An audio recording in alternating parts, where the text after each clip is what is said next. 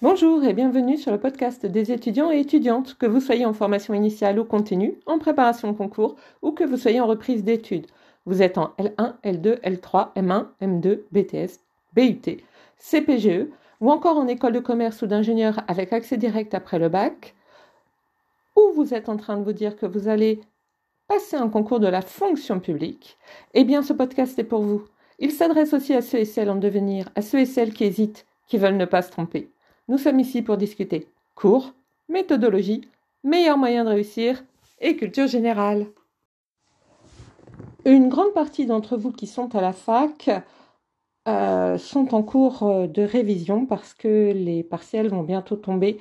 Euh, les personnes qui sont en CPGE sont aussi plutôt en révision, notamment bah, les personnes qui sont en deuxième année de CPGE. Euh, il se peut qu'en école de commerce ou d'ingénieur, vous soyez aussi en révision. Et donc, euh, et donc, ça fait beaucoup de monde en révision, tout ça. Sans compter ceux qui veulent passer les concours de la fonction publique, puisqu'on a des concours de la fonction publique euh, qui démarrent dès le 3 janvier. Donc, forcément, ou du moins, il faut avoir déposé son dossier pour le 3 janvier. Et donc, forcément, ça fait beaucoup de, beaucoup de révision, tout ça.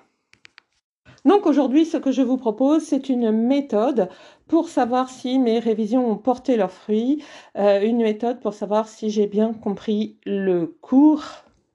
Et oui, euh, il en existe quand même, euh, enfin en tout cas il en existe une, il en, il en existe peut-être d'autres et puis je ne suis pas forcément au courant parce que forcément on ne connaît pas toujours tout.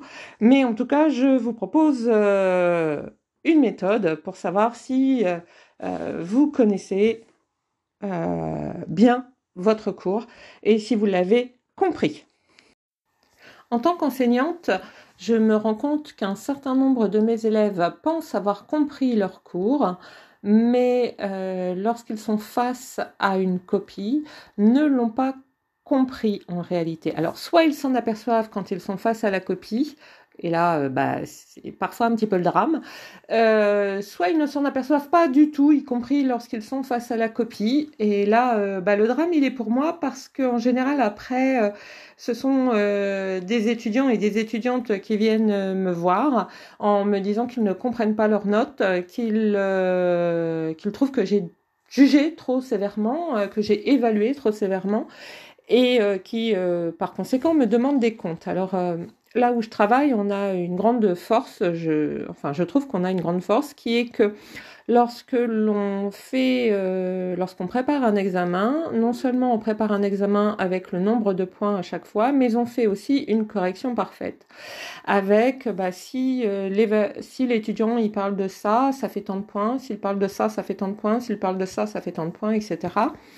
Euh, et donc ça permet tout de suite de lui montrer la copie parfaite ou de lui dire d'aller la chercher et il peut comparer sa copie à la copie euh, parfaite, entre guillemets, celle qui aurait eu 20 sur 20.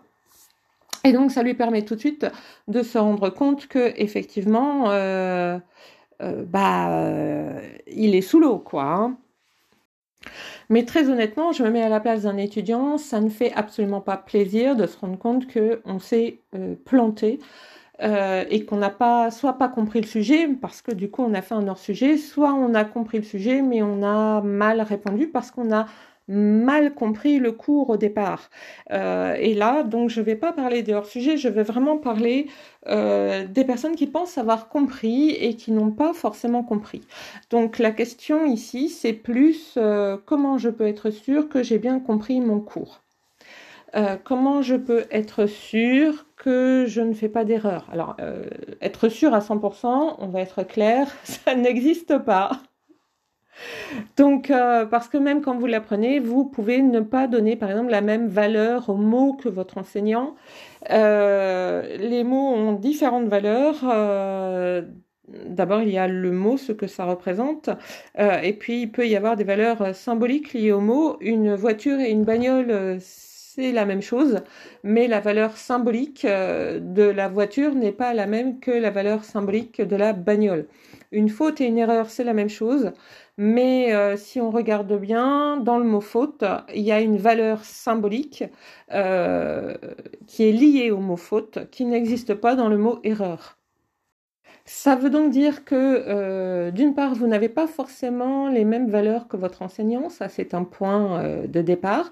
Et puis d'autre part, votre enseignant a peut-être un langage qui n'est pas le vôtre, qui n'est pas le vôtre par exemple à la maison, parce que peut-être qu'à la maison vous ne parlez pas français, euh, qui n'est pas le vôtre par rapport à la maison aussi, parce que bah, même si vous vivez en France, même si vous êtes français depuis plusieurs générations, votre langage n'est pas celui du professeur, qui peut avoir un langage châtié. Oui, c'est pas le mien, on est d'accord, mais euh, j'ai des collègues qui ont un langage très châtié. Euh, et qui parfois sont euh, difficilement compréhensibles pour des gens qui, euh, enfin pour le tout venant quoi. Hein, moi j'ai un bouquin, bah eux ils disent pas un bouquin hein, très clairement. donc et donc ça peut ça peut poser des problèmes parce que parfois on n'a pas le vocabulaire non plus pour faire face au cours de l'enseignant et donc ça veut dire que le cours de l'enseignant on va le passer avec un dictionnaire ou, euh, ou sur Google pour euh, comprendre tous les mots. Alors ça, à la limite, c'est pas très grave. Vous allez y passer du temps. Vous allez aller sur Google, vous allez aller sur un dictionnaire et vous allez remettre euh, le cours dans vos propres mots. À la limite, ça, ça va vous prendre du temps, mais c'est pas, c'est pas forcément grave. Mais ceci dit, pour vous donner un exemple, moi je viens d'une famille euh, du Nord. Euh, dans ma famille, on parlait ch'ti. Alors mon père et ma mère ont toujours fait très très attention à me parler en français et à ce que je réponde en français. Mais euh, mes oncles, mes tantes, pour la plupart, parlaient un mélange de français et de ch'ti. ma grand-mère parlait ch'ti. Et, et, donc je parlais les deux langues sans problème. Mais j'ai des cousines qui ne parlent que ch'ti. Euh, pour qui euh, parler en français est un effort, et on parle d'un français courant, on ne parle pas d'un français euh, châtié, quoi. donc forcément, si demain mes cousines allaient se retrouver à la fac avec des enseignants qui leur parleraient avec des mots qu'elles ne comprennent pas, très certainement, ce serait compliqué pour elles, et plus que compliqué, je pense qu'un certain nombre abandonneraient. Donc vous, vous n'avez pas abandonné, c'est parfait, c'est génial, continuez comme ça, continuez à apprendre vos cours et puis à regarder les mots difficiles et puis euh, bah, profitez-en pour euh, apprendre le vocabulaire, il n'y a pas de raison. Euh, le vocabulaire s'apprend, hein, voilà, ça prend du temps, mais ça s'apprend.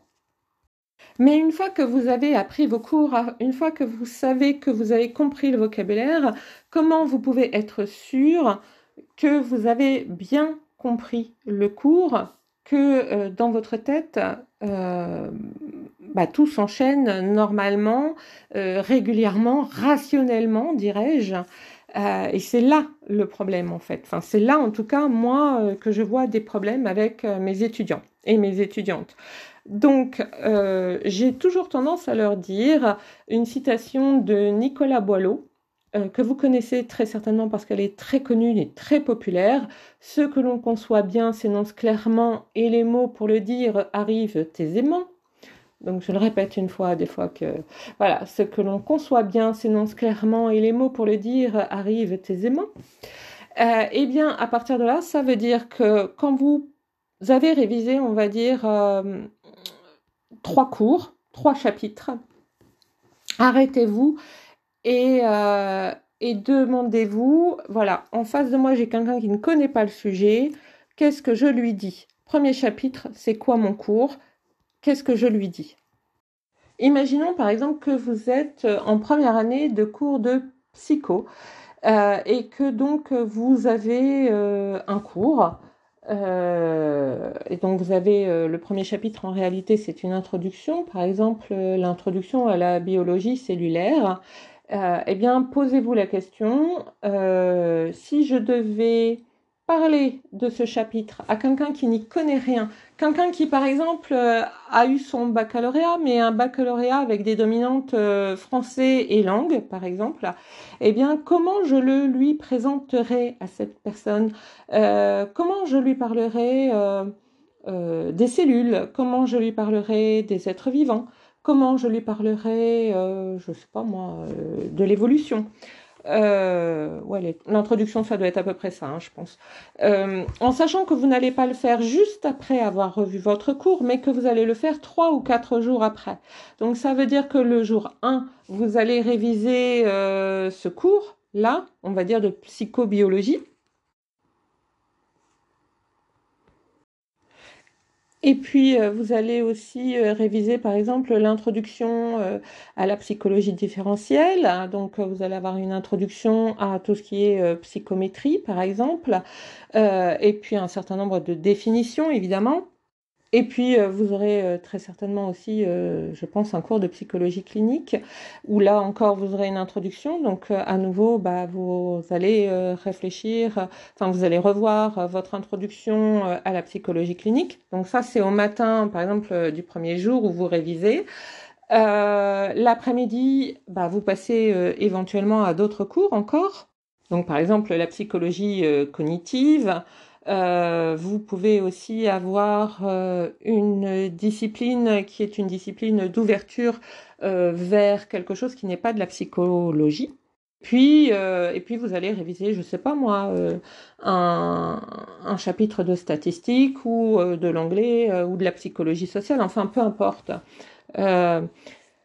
ce qui est important, c'est que donc ça, c'est l'après-midi, et puis vous allez continuer le lendemain, et puis encore le troisième jour, et donc le quatrième jour, vous allez reprendre vos trois premiers chapitres, vos trois premières introductions du matin, et vous allez vous dire, eh bien maintenant, euh, sans les revoir à nouveau, sans, je dis bien sans les revoir à nouveau, comment je l'explique à quelqu'un qui a un baccalauréat, mais un baccalauréat lettres, langue, et qui ne fait pas psycho? Et voilà, c'est le deal. Alors, comme vous n'avez pas euh, nécessairement et obligatoirement sous la main euh, un ou une amie qui a fait un bac euh, de lettres et langues et qui ne fait pas psycho, eh bien, vous allez déjà dans un premier temps enregistrer ce que vous allez dire et puis un ou deux jours après, vous allez réécouter ce que vous avez dit et là vous allez le réécouter avec à côté le chapitre. Et donc, vous allez vous dire, est-ce que ce que je dis est juste ou est-ce que ce que je dis n'est pas juste? Est-ce que je suis suffisamment précis ou précise, spécifique, ou est-ce que, au contraire, je suis beaucoup trop vague et la personne ne peut pas me comprendre? Euh, ou alors, euh, oui, elle peut me comprendre, mais il faut qu'elle fasse des liens que normalement elle ne devrait pas forcément faire. Donc posez-vous toutes ces questions-là et si vous considérez que vous êtes suffisamment précis ou précise, spécifique, que la personne n'a pas spécialement de lien à faire, qu'elle peut comprendre automatiquement quand elle vous entend, eh bien c'est que c'est acquis. Yes. Deal réussi. Évidemment, si ce n'est pas acquis, ça veut dire que bah, ce chapitre-là, il faut le revoir. Voilà. Alors je vous rassure, hein, euh, tous les chapitres normalement ne devraient pas être à revoir. Ça devrait juste être à la marge. Maintenant, j'attire votre attention quand même que lorsque vous faites, par exemple, euh, des cours de maths, des cours de bio, des cours de, de, de physique ou de chimie, euh, et si vous vous dites, bah voilà, faut que je les présente à quelqu'un qui est en français, enfin qui a fait un bac de français euh, et des langues, euh, ça peut lui paraître abstrait. Donc là, en fait, ce que l'on, ce sur quoi on va surtout travailler, c'est à quoi ça sert, dans quel but je les utilise et pourquoi je les utilise. Pourquoi, par exemple, je fais des calculs algébriques? Qu'est-ce que ça m'apporte? Euh, Pourquoi je fais euh, pourquoi je travaille sur des polynômes? Pourquoi je travaille sur des fractions rationnelles? À quoi ça sert? En quoi c'est utile? Et même sur les statistiques, hein, moi je me souviens euh, en première année de fac de mon prof de maths qui était excellent par ailleurs, qui nous a appris comment faire des écarts types et à la fin je savais ce qu'était un écart type. Enfin je je savais le faire en fait, mais si vous me demandiez à quoi ça servait, eh bien je ne savais pas. Je ne savais pas parce qu'il ne nous l'avait absolument pas expliqué et que j'avais fini par lever la main parce que je me disais mais euh, demain je vais avoir enfin demain dans quelques semaines je vais avoir l'examen. Et puis il va nous dire eh bien euh, voilà il se passe ça il se passe ça il se passe ça. Et donc qu'est-ce que vous pouvez m'en dire? Et euh, je me suis dit je ne vais jamais savoir quand euh, je vais devoir utiliser les écarts types ou pas. Et donc je lui ai posé la question et ma question devait être trop premier degré pour lui parce que il m'a pas répondu. Euh, il m'a réexpliqué comment faire un écart type. Alors, mais j'avais compris ça, je, je, savais le faire, je sais toujours le faire d'ailleurs. Mais à quoi ça sert, monsieur, s'il vous plaît? Est-ce que vous pourriez m'expliquer? Et en fait, c'est, euh, euh, enfin, j'étais en train de me plaindre à mon père. Oui, oui, j'étais en train de me plaindre à mon père le vendredi soir. Je lui disais, mais tu te rends compte, le prof, le prof, il est excellent, j'adore ce qu'il fait. Euh, j'ai jamais compris les maths comme ça, enfin les maths, les statistiques, parce qu'évidemment, les puristes vous diront que les statistiques ne sont pas des maths. Euh, mais malheureusement, il n'est pas capable de me dire à quoi ça sert euh, les écarts types. Et mon père m'a répondu, mais moi, j'en ai fait, je ne sais plus en faire, mais en revanche, je sais à quoi ça sert parce que je m'en sers tout le temps, sauf qu'aujourd'hui, c'est la machine qui les fait. Et en réalité, c'était ça qui était important, c'était de savoir pourquoi on les fait et quand on les fait. Après, effectivement, euh, bah, aujourd'hui, on a une machine pour calculer les écarts types. On en a même plusieurs. Ceci dit, mon intuition était la bonne parce que le jour de l'examen, euh, il nous a donné euh, un exercice où c'était alors voilà, il y a ça, il y a ça, il y a ça, il y a ça. Et donc, qu'est-ce que vous faites? Point. Il nous a pas dit euh, calculer les écarts types ou l'écart type 2. Euh, il nous a pas dit euh, calculer la moyenne euh, algébrique 2 ou la moyenne modale ou ceci, cela. Hein, ou ou le qui 2 ou voilà débrouillez-vous quoi hein. c'était que faites-vous point barre et donc, on était vraiment laissé euh, à notre propre appréciation, quoi, du problème. En revanche, après, j'avais compris, et donc, euh, à chaque fois que j'avais maths, euh, j'essayais toujours de comprendre. Euh, une fois que j'avais compris comment on faisait, j'essayais toujours de comprendre à quoi ça me servait, quand est-ce que j'allais pouvoir l'utiliser. Euh, et après, j'ai adoré avoir des examens de maths sans aucun problème. D'ailleurs, j'en ai plein ma thèse. Non, pas des examens de maths, des statistiques, je voulais dire.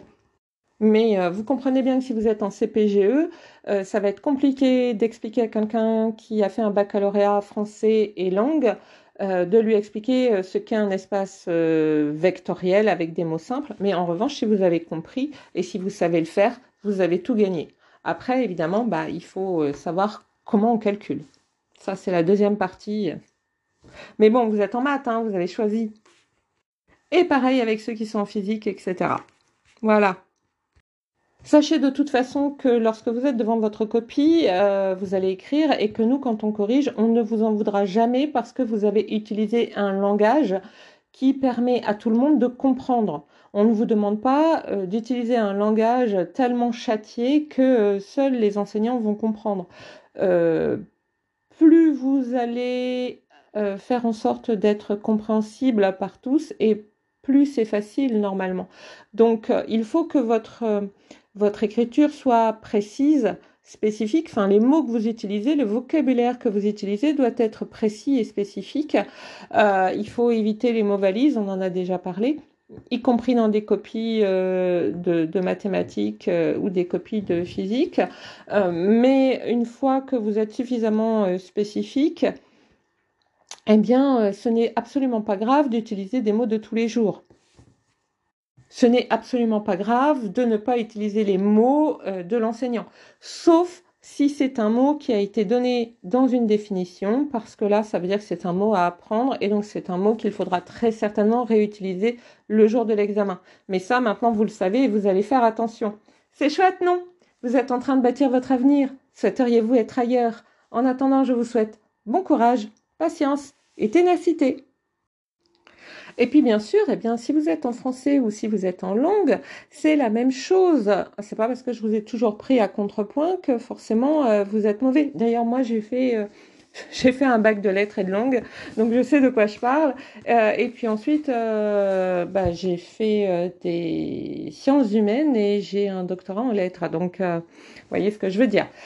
simplement, posez-vous la même question, c'est-à-dire, j'ai un cours Euh, par exemple, j'ai un cours euh, de poésie, euh, qu'est-ce qu'il dit, etc.